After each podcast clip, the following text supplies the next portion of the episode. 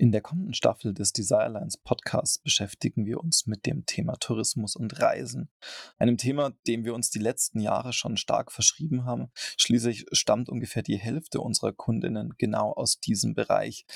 Das Thema der Vernetzung von Radtourismus und Radindustrie beschäftigt uns somit schon seit längerem ähm, und gerade jetzt mit der Entwicklung der neuen touristischen Formate für die Eurobike, die internationale Leitmesse der Radbranche, beschäftigt uns dieses Thema nochmal mal ein Stück mehr. Und gerade das Konferenzformat wird sich sehr fokussiert damit beschäftigen. Wir werden uns dort wahrscheinlich mit den Themen des ähm, Ecosystem Design auseinandersetzen und werfen in dieser Staffel schon mal einen Blick auf Möglichkeiten, die es in diesem Kollaborationsraum auch schon geben kann.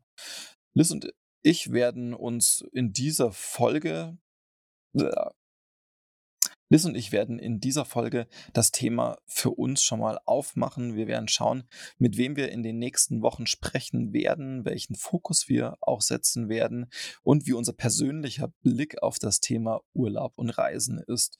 Wir treffen uns wieder einmal am digitalen Lagerfeuer, haben aber nun endlich die Perspektive, uns in zwei Wochen an einem realen Lagerfeuer zum Team-Offsite zu treffen. Darauf freuen wir uns alle schon sehr. Liz wird wahrscheinlich sogar mit dem Rad anreisen und somit ja dem Thema der Staffel entsprechend Genüge tun. Nun aber genug drumherum gesprochen. Ähm, willkommen in der Tourismusstaffel des Desirelines Podcasts und willkommen am Desirelines Lagerfeuer. Willkommen am Desirelines Lagerfeuer, dem Podcast zur Kommunikation in der Rad- Outdoor- und Bergsportbranche.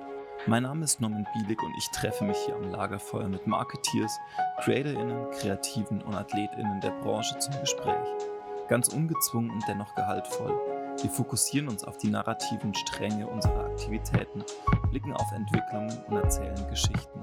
Ganz unprätentiös, einfach aus dem Wunsch heraus Erfahrungen und Gedanken zu teilen und andere daran teilhaben zu lassen. Willkommen am Desirelines Lagerfeuer. Ja, Liz, schön, dass wir uns ähm, wieder mal am, am, digitalen Lagerfeuer treffen. Ähm, wir hatten es gerade im Vorgespräch schon. Es ist sehr gut, dass wir uns heute an einem digitalen Lagerfeuer treffen, denn der Wind, der bei dir gerade weht, würde unser reales Lagerfeuer wahrscheinlich zum Erlöschen bringen, oder? Ja, hallo Norman erstmal. Ähm, ja, ich habe mir auch gerade, ich habe mich gerade gefragt, ob wir eigentlich jemals schon an einem realen Lagerfeuer zusammen waren. Ich glaube nicht. Aber es ist auf jeden Fall gut, dass äh, heute keins stattfindet, weil das würde tatsächlich nicht lange funktionieren, befürchte ich. Sehr gut. Ähm, wir ja, sprechen heute über das große, große, weite Feld Tourismus und insbesondere natürlich Rad- und Outdoor-Tourismus. Und der Zeitpunkt ähm, tatsächlich ungeplanterweise ähm, ist gar nicht ganz schlecht, denn letzte Woche war in ITB oder fand in Berlin noch die ITB statt, die jetzt auch ähm, so ein bisschen Corona-Zwangspause hatte, also die ja, größte internationale Fachbesuchermesse zum Thema Tourismus ähm, in, ja, wenn man so aus der Outdoor-Branche kommt, ähm, spannenden Hallen, also im Berliner, Berliner Messegelände, was sich doch ein bisschen von Friedrichshafen, Frankfurt, ähm, München unterscheidet mit sehr viel Stockwerken und ich weiß noch, wie ich im ersten Jahr ähm, mich dort eher verirrt habe. Also für mich war das damals so, so ein kleiner Adventure-Trip. Ähm, spannenderweise haben wir mit Komoot dieses Mal was Ähnliches gemacht, ähm, aber geplanterweise. Von daher hat sich ganz gut ergeben. Ähm, bevor ich so ein bisschen was vielleicht über die ITB erzähle und meine Eindrücke, ähm, was bei der ITB ja ganz klassischerweise eigentlich präsentiert wird, ist so die ADFC-Radreiseanalyse und da hast du ja auch so ein, ja, so ein paar Zahlen ähm, mal mit rausgenommen ähm, und heute mit hierher genommen. Ähm, magst du die vielleicht mal mit uns teilen ähm, und was du daran auch spannend findest? Ähm, ja, kann ich gerne machen. Ähm, ich glaube, wenn ich es richtig im Kopf habe, es haben knapp 12.500 Leute da teilgenommen an dieser Befragung, wobei sich für mich ehrlich gesagt immer ein bisschen die Frage stellt, welche Leute fragen die da? Weil mich hat keiner gefragt. ähm, und ich glaube auch aus meiner, aus meiner Ratbubble äh, wurde niemand gefragt, jedenfalls mhm. nicht, dass ich wüsste. Ähm, was ich persönlich ganz interessant fand, ist eigentlich äh, natürlich alles, was ums Reisen geht. Ähm, zum einen, dass äh, 76 Prozent der deutschen Wohnbevölkerung gelegentlich bis regelmäßig Rad fahren. Das ist ja dann doch schon viel, auch wenn man beispielsweise hier in Stuttgart nicht immer das Gefühl hat, dass so viele Leute Rad fahren. Mhm. Ähm, und von äh, rund 38 Millionen Bürgerinnen haben da äh, 2022 mindestens einen Tagesausflug mit dem Rad unternommen. Ähm, und 4,6 Millionen Menschen haben 2020 eine Radreise unternommen, was ich schon extrem viel finde, aber dann festgestellt habe, dass es 2018 und 2019 sogar noch mehr waren. Da hatte man nämlich 5,5 Millionen. Genau, das, das Vor-Corona-Plateau ähm, ist noch nicht ganz erreicht, aber man ist auf einem ganz guten Weg dahin. Ähm, und ich finde es schon immer wieder spannend, wie, ja, wie, hoch die Zahlen einfach auch sind ähm, und wie relevant damit am Schluss ein Radtourismus für Deutschland und für den deutschen Tourismus eigentlich ist.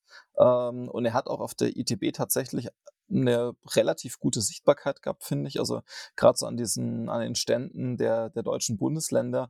Das hat sich immer so ein bisschen aufgeteilt in einer Mischung aus. Einige hatten Kulturthemen eher im Vordergrund, ähm, andere Aktivthemen. Und es waren schon so zwei Drittel mit Aktivthemen. Und da ist Rad immer ein, ein ganz wesentlicher Bestandteil auch gewesen. Ähm, und das ist, ja, schon nochmal spannend, dass es einfach so relevant am Schluss auch ist. Ähm, hast du da auch nochmal reinschauen können, was so für Regionen im, im Radtourismus ähm, dann auch besonders gut abschneiden? Ähm, ich war, glaube ich, also ich persönlich weniger, aber der ähm, Allgäu-Tourismus war wohl relativ überrascht, dass sie da jetzt ähm, relativ weit vorne auf Platz 3 gelandet sind von den meistbefahrenen Radregionen. Mhm. Ähm, die haben sich da stark entwickelt Ansonsten Platz 1 ist der Bodensee, aber das ist, glaube ich, auch nicht äh, keine, keine besonders große Überraschung. Ähm, und ansonsten Platz 2 ist die Grafschaft Bentheim-Emsland, Osnabrücker Land, was mir persönlich jetzt gar nichts sagt, aber vielleicht sollte man da mal hingehen. Mhm. Ja, ich finde das auch, ähm, auch spannend, weil der also ADFC im, im Radtourismus ja an sich ähm, recht gut aufgestellt ist und selber ja auch zertifiziert ähm, Radreiseregionen ein Stück weit mitentwickelt ähm, und das von diesen sehr erfolgreichen radtouristischen Produkten gefühlt ja irgendwie 80 bis 90 Prozent diese sehr große Nähe zum Wasser haben. Also sicherlich auch, weil Wasser einfach so ein bisschen der Garant dafür ist, ähm, in den meisten Fällen, dass es ähm, halbwegs flach dahin geht. Also alles nicht zu bergig und hügelig wird. Ähm, aber das ist schon spannend, dass das so ein, so ein Element gefühlt ist, was sich durchzieht zieht ähm, und mir jetzt auch wieder begegnet in der Vorbereitung der touristischen Formate für die Eurobike. Wir ähm, kümmern uns ja einerseits um die Konferenz, andererseits auch um dieses Messeformat und werden dort eine Bühne integrieren, eine Vortragsbühne. Und ich habe gerade die Anfrage sowohl für ähm, Messe- wie auch Konferenzformat ähm, von einem Touristiker aus Kanada vorliegen, die quasi um die großen Seen herum eine Radroute ähm, entwickelt haben, wo also quasi auch wieder dieses Thema Wasser sehr verbindend ist ähm, und sehr, sehr stark im Mittelpunkt steht. Also gerade für diese sehr breitentauglichen radtouristischen Produkte ist Wasser irgendwie schon was, was man, was man so als ja, eben nicht mehr USP, sondern wirklich das große verbindende Element irgendwie bezeichnen kann. Ja, hier waren es jetzt ja auch bei den beliebtesten Radfernwegen, waren ja eigentlich nur äh, irgendwelche Radwege entlang von Flüssen eigentlich drin. Also bis auf jetzt Ostseeküste war auch noch dabei, aber alles andere sind ja nur ähm, irgendwie Mosel, Rhein. Ähm, ja. Das ist schon, also das ist auch was, was ähm, was mich ab und zu noch ein bisschen wundert, wo jetzt das E-Bike seit einigen Jahren ja so stark auf dem Vormarsch ist, ähm, die Verkaufszahlen ja mittlerweile ähm, elektrifiziert über die ähm, von, von nicht elektrifiziert hinausgehen und damit eigentlich die, die Zugänglichkeit auch für für andere radtouristische Produkte äh, ge gesteigert ist eigentlich. Also ich kann mir im Grunde Routen über die Alpen aussuchen, ähm, also auch Trekkingrad tauglich, ähm, die möglich wären plötzlich. Es gibt in, im alpinen Gebiet einige Regionen, die auch radtouristische Produkte entwickelt und weiterentwickelt haben. Aber es bleibt am Schluss dann doch diese hohe Zugänglichkeit von Flussradwegen, ähm, von Seeumrundungen, also Bodensee ist ja viel ähm, Umrundung, dann Bodensee-Königssee-Radweg, also eines der, der, der, ganz großen touristischen, äh, radtouristischen Produkte auch. Ähm, das bleibt irgendwie verbindend dann doch da. Also diese Zugänglichkeit, die diese, diese Produkte versprechen, die braucht es scheinbar noch einfach. Mhm. Ähm, dann lass uns vielleicht mal von der ADFC-Radreiseanalyse ähm, so ein bisschen weiterschauen, denn das ja, Trekking- und Tourenrad-Thema ähm, betrifft uns arbeitstechnisch natürlich, ist jetzt nicht unbedingt das, was, was wir selber machen, ähm, aber ich finde es schlägt eine ganz spannende Brücke ähm, zum Gravelbiken, ähm, weil ich weiß noch, ähm, als das Gravelbiken aufkam und das erstmal so sehr industriegetrieben war, also wo viele Leute aus der Industrie da auch einfach Bock drauf hatten, auf diese kleinen Abenteuer, habe ich damals zu Touristikern schon gesagt, so, mich erinnert das sehr stark an, eigentlich an, an Trekking-Radtouren. Das Rad schaut ein bisschen anders aus, die Taschen, die dran sind, schauen ein bisschen anders aus, ist alles ein bisschen cooler und jünger, aber am Schluss ist die Beschäftigung gar nicht so unähnlich. Also weil, wie gesagt, so die, die Produkte, die dafür verwendet werden, sind im Kern die gleichen, die schauen halt anders aus. Ähm, die Geschwindigkeit ist ein bisschen anders, ähm, das Publikum ist an sich ein bisschen anders, aber ansonsten ist da relativ viel ähnlich. Ähm, jetzt bist du selber letzten, letzten Sommer ja ähm, längere Zeit auf Bikepacking-Tour auch unterwegs gewesen. Wie ist denn so dein Blick auf, auf Gravel-Biken ähm, und vor allem so im touristischen Kontext? Also man muss dazu sagen, wir waren jetzt ja in Schweden genau. äh, und da sind sehr viele Radreisende unterwegs, die sich da beispielsweise auf den Weg zum Nordkap machen. Ähm, da war aber jetzt der Schnitt von Gravelbikes, würde ich sagen, auch gar nicht so hoch, weil es auch ein sehr gemischtes Publikum dort ist. Also ich würde sagen, da waren einige dabei auf Trekkingrädern, denen man schon angesehen hat, die fahren seit 30 Jahren mit dem gleichen Fahrrad durch die halbe Welt vermutlich. Mhm. Ähm, es waren natürlich auch ein paar Leute auf Gravelbikes dabei. Ähm, es waren aber auch Leute dabei, die hatten Fahrräder, mit denen würde ich hier wahrscheinlich nicht mal mehr bis zum Supermarkt fahren, weil es mir zu anstrengend wäre. Ähm, also einfach auch eine sehr bunte Mischung. Äh, für mich persönlich ist das Gravelbike eigentlich so das, das beste Fahrrad, das es gibt äh, weil ich damit einfach alles machen kann und äh, einfach nicht an Straßen gebunden bin. Man kann auch Trails damit fahren, wenn es sein muss. Man kann einfach von A nach B fahren, dort, wo es am schönsten ist. Und es ist natürlich ein bisschen leichtgängiger und flexibler als jetzt beispielsweise das Standard-Tracking-Fahrrad, von dem wir jetzt hier wahrscheinlich gerade reden. Mhm. Das stimmt allerdings. Und ich finde es auch ganz spannend, weil es also gefühlt gerade, also wo ich jetzt auf der ITB war, bei, bei vielen Regionen, die sich schon länger auch mit dem Radthema beschäftigen ähm, und da, da, stärker auch reingehen, das Thema Gravel immer, immer stärker kommt, ähm, weil sie einerseits sind das Regionen, die irgendwie ja, ein Mountainbike-Wegenetz haben, das sie irgendwann vor 20 Jahren mal entwickelt haben und was eher aus der Zeit gefallen ist, aber wo sie feststellen, okay, das kann ich relativ gut ähm, für, für Gravel nutzen, ähm, was glaube ich ganz spannend ist auf der einen Seite. Und andererseits ist es für viel, andererseits ist für viele auch so ein, ja, so ein gut, sehr guter Kommunikationskanal, um sich als Region vielleicht so ein bisschen zu verjüngen. Also ich finde es ganz spannend, dass so eine Region wie die, wie die Hassberge, was immer noch ein touristisch super spannender Name ist irgendwie, ähm, aber die, die sind ja total auf dieses Gravel-Thema aufgesprungen seit so zwei, drei Jahren schon und arbeiten da ganz intensiv, haben damit irgendwie im Gran Fondo-Magazin schon Kooperationen gehabt und Shootings. Und ähm, das finde ich schon bemerkenswert, dass das dann auch in so, so gerade so kleinen Regionen ähm, ja, wie so ein Herzensthema werden kann, ähm, was einfach verfolgt wird. Ähm, wie ist da so dein Blick auch drauf, was, ja, was Regionen in Deutschland anbelangt? Ähm, ja, wie, wie sich Gravelbiken ähm, auch als touristisches Angebot weiterentwickelt hat. Also mir fällt es selbst auf jeden Fall auch auf, wenn ich jetzt auf äh, unterschiedlichen äh, Tourismusseiten unterwegs bin, um auch einen Urlaub zu planen oder ähnliches, dass eigentlich jede Tourismusregion mittlerweile mindestens irgendwelche Routen anbietet oder vorstellt. Ähm, mir persönlich fällt jetzt gerade auch äh, Schwäbische Albtourismus ein. Die haben ja, glaube ich, auch mittlerweile die, den Transalp, äh, nicht Transalp, Schwäbische Albcrossing, ähm, was, glaube ich, auch ursprünglich für Mountainbike gedacht war und jetzt äh, auch vermehrt für Gravelbikes angeboten wird. Voll. Und das ist, also, da glaube ich, wird die, wird die nächsten Jahre ähm, schon auch noch einiges passieren ähm, und mehr Angebot kommen. Ich bin dann tatsächlich gespannt, ob die, die Zielgruppe so groß ist. Also, weil im Mountainbike-Bereich wissen wir so ungefähr, also da haben wir eine relativ große Zielgruppe, im Trekkingrad-Bereich auch. Ähm, ich bin tatsächlich gespannt, ob das, ob Gravelbiken an sich dann auch eine ähm, ja, so ein Volumen erreicht, dass es, dass es touristisch wirklich interessant ist oder ob es dann am Schluss wirklich so eine, ja, wie eine Art Verjüngung ähm, der Trekkingrad-Zielgruppe auch sein kann.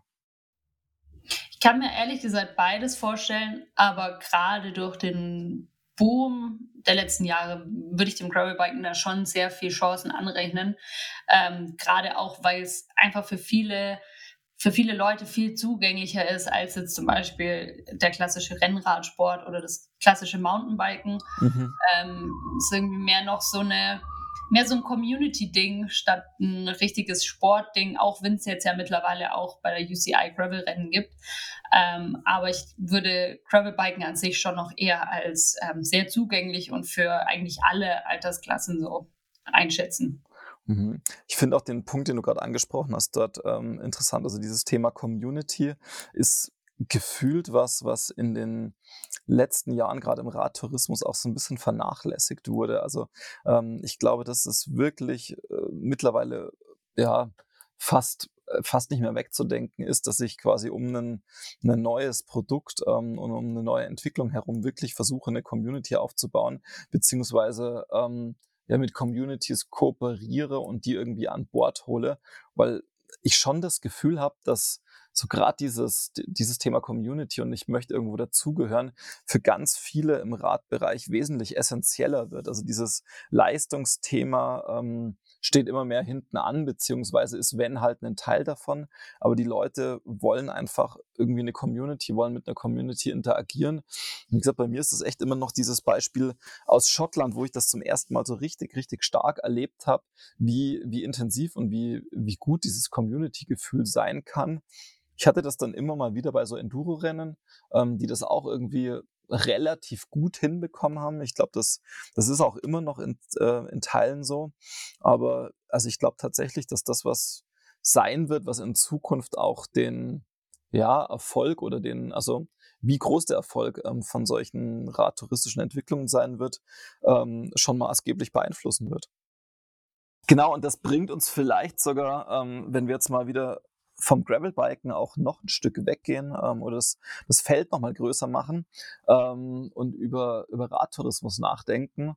Ähm, wir haben uns ja vorher schon mal so ein bisschen Gedanken gemacht, was gibt es aktuell an so radtouristischen Produkten und Entwicklungen in Deutschland, die ganz spannend sind. Und ein ehemaliger Kollege von uns, ähm, Felix Saller, hat ja in den, ja, im letzten Jahr im Grunde, ähm, wo es eröffnet wurde, aber über die letzten zwei Jahre Entwicklung schon, den, den Green Bike Park im Sauerland entwickelt. Und der, finde ich, ist ein relativ schönes Beispiel dafür, ähm, wie quasi über so ein ganz starkes Community-Building Building, ähm, auch so ein Produkt in den Markt gebracht werden kann und dann auch jetzt auf jeden Fall initial einen großen Erfolg ähm, feiern kann. Wie es in Zukunft ausschaut, wird sich noch zeigen, aber ähm, die, die Vorzeichen schauen auf jeden Fall relativ gut aus. Ähm, und also ich würde mutmaßen, dass das sehr viel mit Community zu tun hat. Wie siehst du das? Das würde ich auch so sagen, weil ich meine, äh, klar gibt's in der, in der Region da schon den ein oder anderen großen Bikepark, aber ähm, auch ich, die jetzt selbst keine Bikepark Mountainbikerin ist, ähm, hat natürlich sehr viel mitbekommen vom Green Hill Bike Park und hätte auch durchaus Bock da mal hinzugehen, was aber einfach nur von der Außenwirkung eigentlich zustande kommt. Schon, also Sauer, Sauerland weiterhin nur so halb interessant für dich, oder?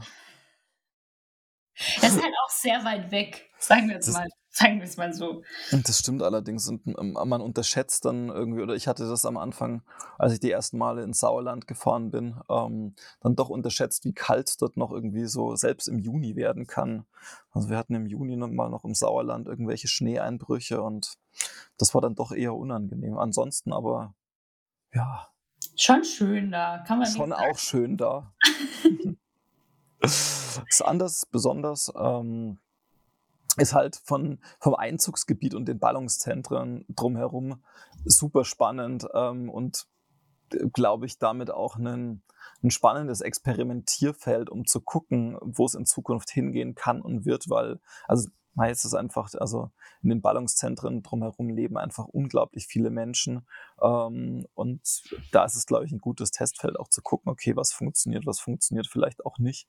Ähm, und ich glaube, da hat ja, Felix tatsächlich ein, ein spannendes Spielfeld gerade auch da, Ähm, und das, also wie gesagt, in der Kürze der Zeit und wie das entwickelt hat, ist schon, schon immer noch ähm, hochspannend. Ansonsten, wenn ich so auf Deutschland gucke irgendwie, ist es immer noch, ja, habe ich gar nicht das Gefühl, dass gerade so extrem viel oder im Hintergrund kriege ich natürlich mit, dass irgendwie so ein paar neue Sachen passieren und sich entwickeln, aber ansonsten ist es irgendwie, ja, habe ich das Gefühl, dass das nach außen betrachtet irgendwie gar nicht so viel passiert irgendwie. Der Pfälzer Wald ist immer noch Mountainbike-technisch, glaube ich, so eines, eine der Highlight-Regionen in Deutschland irgendwie auch mit dem, was sie touristisch drumherum aufgebaut haben. Ähm, so dieses ganze Sauerlandgebiet, also Willingen ähm, und drumherum, die, die haben ja vor zwei Jahren, glaube ich, so einen extrem großen 14 Millionen EU-Topf bekommen für so eine Trailpark-Entwicklung. Da bin ich gespannt, was dort noch passiert, weil bis jetzt kriege ich gerade noch relativ wenig mit, aber ich glaube, dass gerade so Trailparks immer noch ein unglaubliches Potenzial hätten mit dieser Zugänglichkeit einfach, ähm, dass da ja auch eine, eine nochmal stärkere Community entstehen kann, weil man halt doch diesen, diesen Trailhead, also diesen, diesen Eingang hat irgendwie, wo sich die Leute treffen, wo die Leute sich austauschen und wo es eben gar nicht so sehr um Sport, sondern um Bewegung und Spaß daran geht. Ähm, deswegen glaube ich, könnten das echt total interessante Inkubatoren sein, um so eine, so eine Rad-Community auch nochmal zu fördern. Und ähm, mit diesem Community-Thema. Ich hatte das heute, heute früh. Ähm, ich hatte einen, ein Gespräch ähm, mit jemanden, der macht so Ecosystem Design. Ähm, und äh, wir kamen so auf dieses Beispiel Ruffer, wie Ruffer so als ja, mit Erste irgendwie dieses Rennradfahren mit äh, irgendwie Kaffee und sich austauschen kombiniert haben. Also im Grunde auch so diesen Community-Aspekt hinzugefügt haben und damit einen extremen Erfolg hatten und gefühlt würde ich sagen, auch diesem ganzen Rennradthema schon einfach einen ganz, ganz neuen Drive und eine neue Richtung nochmal gegeben haben, weil also bis zu dem Zeitpunkt war Rennradfahren jetzt nicht in einem klassisch ästhetischen Sinne super cool, würde ich sagen. ähm, und Community war auch nur so bedingt irgendwie. Ähm, und das hat sich seitdem ja massiv verändert und ist ja schon was auch, was jetzt vom Abstrahleffekt ähm, ganz stark auch in Richtung Gravelbiken geht. Ähm, deswegen bin ich schon gespannt, was gerade auch im Mountainbike-Bereich und in anderen Radbereichen so ein, so ein Tipping Point vielleicht auch ist, ähm, dass die Entwicklung noch stärker in Richtung Communities geht. Ja, das mit Rafa stimmt tatsächlich. Äh, wir hatten es erst letztens, dass ein wirre Geschichte, aber ein schwedisches Paar, das sich eine Woche nachdem wir in Schweden waren, in Österreich kennengelernt haben. äh, die sind jetzt gerade in Girona, glaube ich, äh, und sind da auch irgendwie Rafa Cycling Club, Gravel, irgendwas. Ähm, also das hat sich halt ja auch wirklich lang gehalten. Also ich hatte irgendwie damals so ein bisschen das Gefühl, diese Rougher Cycling Clubs sind irgendwie so ein bisschen auch elitär. Klar, was natürlich auch von dem Preissegment von, von Rafa auch irgendwie herrührt. Mhm. Ähm, aber die haben das ja dann total geöffnet. Das ist ja dann mittlerweile auch einfach jeder willkommen und dass es das immer noch so stark gibt, äh, hat mich dann irgendwie letzte Woche auch ein bisschen überrascht. Ich hatte die irgendwie selbst gar nicht mehr so auf dem Schirm, weil es auch nicht mehr so die, die Bubble ist, in der ich mich so bewege. Nee, ich glaube auch, dass ich so, ähm, also für diese ähm, ja, sehr starken ähm, Communities irgendwie ist, hat sich Ruffer so ein bisschen wahrscheinlich auch wegbewegt. Irgendwie sind ja auch ähm, an Corporate ähm, verkauft worden von, von ein paar Jahren. Ähm, ich glaube, das war schon nochmal eine Entwicklung, wo dann, wo dann auch einfach neue Brands gekommen sind und diesen, diesen Platz vielleicht auch so ein bisschen eingenommen haben und sich diese, diese Form von Communities auch nochmal ähm, ein Stück weiter diversifiziert hat.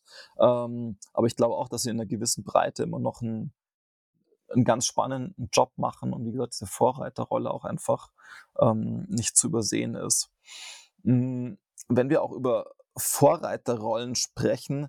Was mir auch aufgefallen ist in dieser ganzen Vorbereitung für das Thema ist, dass, ähm, da bin ich letztes Jahr schon drüber gestolpert, dass ähm, Scott ja jetzt mittlerweile mit Scott Travel ähm, ein eigenes ja, Radreiseunternehmen oder Reiseunternehmen quasi ähm, businessseitig mit angedockt hat und der norwegische Outdoor-Spezialist Norröner ähm, das gleiche jetzt hat. Ähm, und das finde ich schon auch ähm, noch einen ganz bemerkenswerten Schritt. Also dass ähm, weil es ja auch ein Thema ist, was uns irgendwie eben auch wieder, sind wir wieder bei der Eurobike, für das Konferenzformat ähm, total beschäftigt, wie wir Radindustrie und Radtourismus näher zusammenbekommen und jetzt zwei Brands haben, die offensichtlich äh, genau diese Notwendigkeit sehen. Also ähm, den Tourismus und die, den Industriepart, also die Produktseite, ähm, so stark sogar miteinander zu verzahnen, dass sie in einem Unternehmen aufgehen ähm, und man beides bespielt ähm, und ich bei beiden jetzt davon ausgehe, dass es beides einerseits eigenständige Businessmodelle sind, die funktionieren,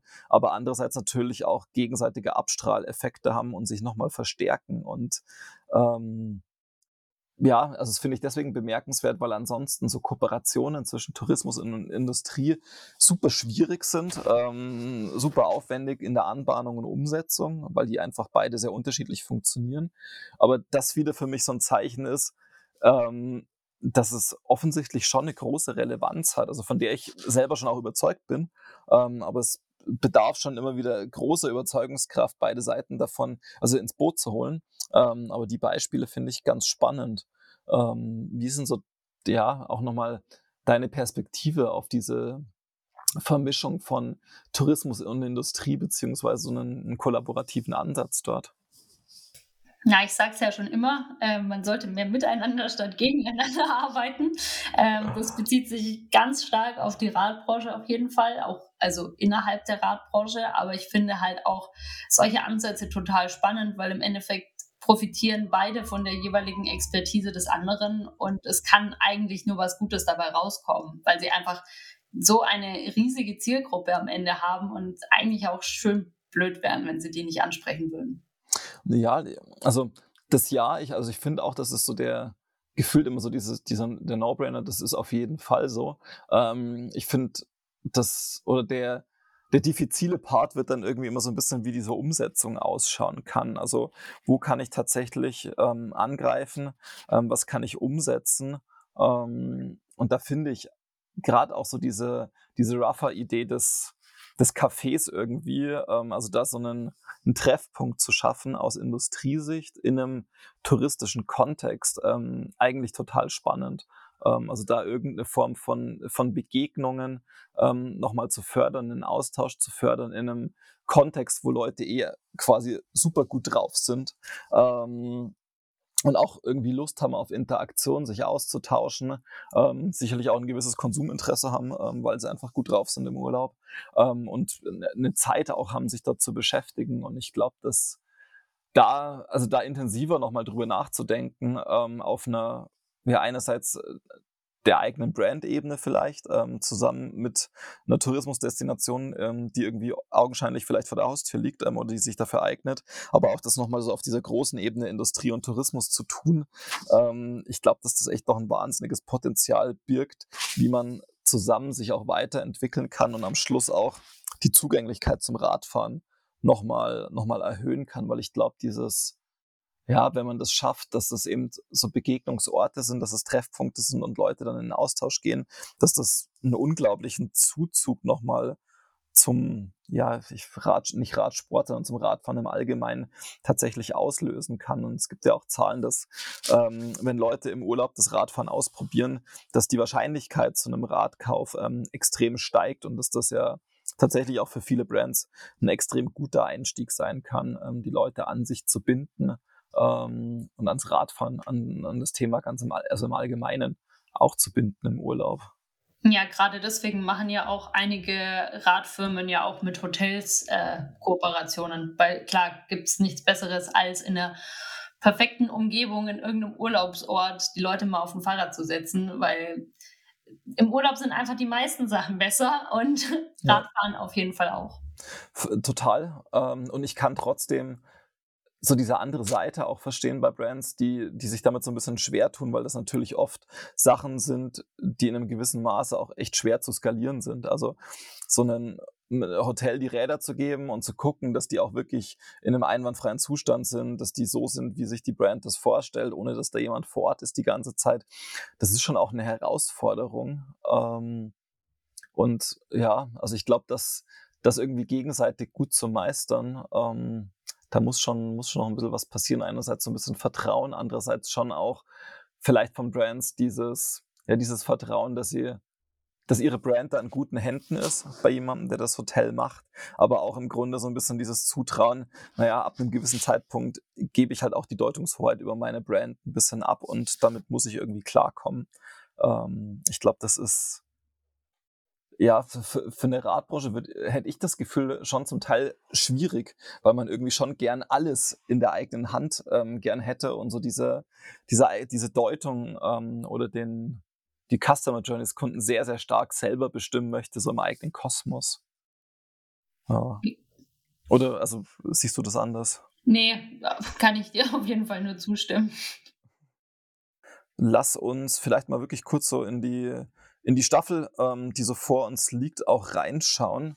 Ähm, es gibt so äh, zwei, drei, also genau gesagt drei Gespräche, ähm, die ich ja schon geführt habe, aber so zum Überblick vielleicht mal, ähm, um was es gehen wird in der Tourismusstaffel. Jetzt ist ja, ähm, also es gibt, wird eine Folge mit Komoot, also mit Max von Komoot geben. Das ist ein eh, also sehr früher ehemaliger Arbeitskollege von mir. Ähm, und wir haben uns mal so ein bisschen angeschaut, wie die Bedürfnisstrukturen von, von Rad- und Outdoor Enthusiasten ähm, so im Urlaub und vor allem auch im Freizeitbereich sind, weil das finde ich das Spannende ja bei Komoot, dass es da gar nicht nur um Urlaub geht, sondern auch so ein bisschen um Freizeitverhalten vor der eigenen Haustür. Mm, ich werde mit ähm, Holger Meyer und Karin Eller von den Rasenmähern ähm, sprechen, also zwei ja, Urgesteine im, im Mountainbike-Bereich mit eigenem eben Radreiseunternehmen, die eigene Events machen ähm, und Rennveranstaltungen auch und mit denen so ein bisschen gucken, wie sich die, also einerseits wie, wie ihre Perspektive auf Destinationen ist und sich verändert hat, aber auch von ihren Kundinnen, ähm, weil die natürlich dort sehr viel Feedback bekommen ähm, und sich das anschauen können. Das, glaube ich, wird ganz spannend. Wir werden ähm, Stand jetzt im Idealfall, das ist noch nicht hundertprozentig klar, ähm, mit der Luise Böhler vom ADFC ähm, über die Radreiseanalyse auch nochmal schauen, ähm, weil gerade so dieser Trekking- und Flussradwegebereich, den finde ich super interessant, weil es wirklich so ein großes Volumen ist ähm, und es ein Thema ist, das, ja, also ich verstehe das schon, ähm, wir, wir, machen da viel, aber also da bin ich jetzt nicht super enthusiastisch unbedingt, ähm, aber da das nochmal stärker zu verstehen, ähm, da habe ich richtig Lust drauf. Ich habe heute mit ähm, der Kommunikations- und Marketingleiterin einer Liftbetreibergesellschaft im ähm, oberbayerischen Raum gesprochen, ähm, einfach so über diese Herausforderungen, die der Winter, die letzten Winter und auch die kommenden Winter so mit sich bringen ähm, und über die Diskussionen, die in dem Zusammenhang entstehen und entstanden sind ähm, und schon auch mal so dieses ganz oder ja Ganzjahresangebot anschauen. Ich hatte gestern ein super interessantes Gespräch fand ich mit äh, Matthias Will von Workay. Die machen im Grunde so oder vermitteln so Work and Travel, aber im deutschsprachigen Raum, also einerseits in Küstengebieten, im Mittelgebirge, aber vor allem dann auch im Alpenraum. Ähm, und das fand ich total interessant, einfach ähm, mit dem Gedanken, einerseits ja, einem Arbeitskräftemangel vielleicht damit entgegenzuwirken bei Hotels, andererseits Leuten, die sich das sonst nicht so leisten können, den Urlaub in solchen Destinationen zu ermöglichen. Aber ein Gedanke, der uns beiden im Gespräch kam, den wir so ein bisschen weiterentwickelt haben, ist schon auch noch, dass ähm, diese jungen Leute, die in diese Destinationen kommen, die vielleicht zum Teil auch sehr hochpreisig sind, ähm, ja schon auch zahlende Gäste von morgen sind und damit eine sehr, sehr gute und sehr stark durchdringende und nachhaltige Kommunikation in einer Altersgruppe stattfinden kann, die ich ansonsten schon irgendwie mit, weiß nicht, PR, Performance Marketing und so weiter bespielen kann. Aber das ist ja alles nicht super nachhaltig. Ähm, aber diese Erlebnisse, die bei den Leuten dann im Gedächtnis bleiben und worüber die selber wieder kommunizieren in ihren Communities, ähm, das fand ich einen ganz spannenden Punkt. Ähm, deswegen kam auch gestern so ein bisschen der, also, oder als wir dann über sein Geschäftsmodell gesprochen haben, war ich so im ersten Moment so ein bisschen verwundert, okay, warum, warum warum die Destinationen noch kein zahlender Partner sind, ähm, weil für die ist das ja schon auch spannend, da reinzugehen. Ähm, und ich werde mit, ähm, mit Tilman Sobeck, einem alten Freund ähm, und auch Geschäftspartner sprechen, der ähm, leitet Absolut GPS, eine Agentur in Leipzig, die ähm, absolut spezialisiert ist auf Rad- und Outdoor-Themen im Tourismus, also touristische Produktentwicklung, ähm, die jetzt gerade die äh, Mountainbike-Strategie für Sachsen auch ähm, mitentwickelt haben. Ähm, da freue ich mich auch schon sehr drauf. Also ich glaube, das wird ein ganz spannendes und breites Portfolio ähm, an Gesprächen und Inputs auch nochmal. Ähm, und glaube ich, zu, also auch nochmal ganz interessant zu gucken, wie man das dann, also wie das am Schluss vielleicht auch so zusammengeführt wird. Bin auf jeden Fall auch schon gespannt. Also es sind ja auch alles Themen, die jetzt gerade mit Blick auf den Sommer äh, durchaus interessant sind. Und wir wollen mhm. ja dann auch alle wieder äh, auf spannende Gravel- oder Trekking-Bike-Touren gehen. Genau, also da bin ich auch, da, da, freue ich mich auch schon sehr drauf. Du hast jetzt schon geplant, ähm, auf unser nächstes Team-Offsite zu radeln. Ähm, das heißt, da, da, hättest du ja ähm, schon einen ja, einen coolen und guten Saisoneinstieg, glaube ich. Ähm, da bin ich auf jeden Fall gespannt, ob das was wird. Ich bin jetzt auch gerade schon so ein bisschen am Planen, ähm, so vor der Haustür, zwei Tagestour ähm, im Bayerischen und im äh, Bayerischen Wald und im Böhmerwald. Da gibt's nämlich ähm, im, im Nationalpark auch äh, Schumaba, also auf der tschechischen Seite, gibt's so Notübernachtungsplätze, ähm, wo man quasi mitten im Nationalpark auch übernachten darf. Ähm, und da haben wir uns jetzt so eine Tour geplant mit eben Übernachtung auf einem dieser Plätze mitten in der Natur. Ich glaube, das wird ziemlich cool. Also da freue ich mich schon sehr drauf und habe irgendwie jetzt auch dieses Jahr tatsächlich so ein bisschen mehr so wieder so kleine Mikroabenteuer vor der, ab der Haustüre irgendwie eingeplant. Also so zwei, drei Tagestouren direkt von zu Hause aus einfach losfahren in unterschiedliche Richtungen und mal gucken, was da so kommt. Und dafür, dafür finde ich tatsächlich auch, also wie du gesagt hast, so das Gravelbike ist einfach so ein vielseitiges ähm, und cooles und spannendes Bike, weil man genau solche Sachen einfach gut damit machen kann. Ja, cool. Ähm, Liz, dann würde ich sagen, ähm, quatschen wir gar nicht mehr so viel ähm, drum sondern starten quasi damit ähm, unsere Tourismusstaffel. Ähm, starten damit quasi auch so ein bisschen die Bike-Tourismus-Saison, ähm, mit der wir uns ja auch schon thematisch ähm, ziemlich intensiv die letzten, letzten Monate auch beschäftigt haben, aber die jetzt wirklich so ein bisschen, bisschen in Fahrt kommt. Ähm, das Wetter wird auch gerade frühlingshafter. Ähm, ja, und so freue ich mich tatsächlich auf selber auf einige spannende Radtouren, ähm, aber auch ja, darüber zu kommunizieren und freue mich vor allem auf die nächsten Woche, Wochen mit ähm, ja, sehr interessanten Gesprächen. Danke dir auf jeden Fall für die Zeit ähm, und wir hören uns am Lagerfeuer oder am digitalen Lagerfeuer in einigen Wochen wieder, wenn die Staffel rum ist.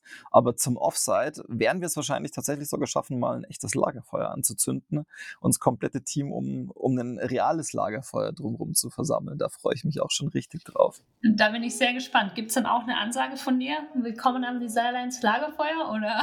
Absolut. Die wird, die wird vorher eingesprochen und vom Band abgespielt. Darf dann jeder darf sich die selber, da meine kleine Spotify-Playlist und jeder darf sich die dann ähm, auf der Spotify-Playlist am Lagerfeuer an anhören ähm, und dann, dann geht es vielleicht doch in ein direktes Gespräch und eine Kommunikation auch rein. Perfekt. Ja, sehr gut. Dann ähm, dir noch eine gute Zeit ähm, und bis bald wieder. Alles klar, mach's gut. Wir bleiben noch ein wenig sitzen und blicken ins Feuer. Wir hoffen, dass dir diese Folge des Desirelines Podcasts gefallen hat und freuen uns über Likes und positive Kommentare.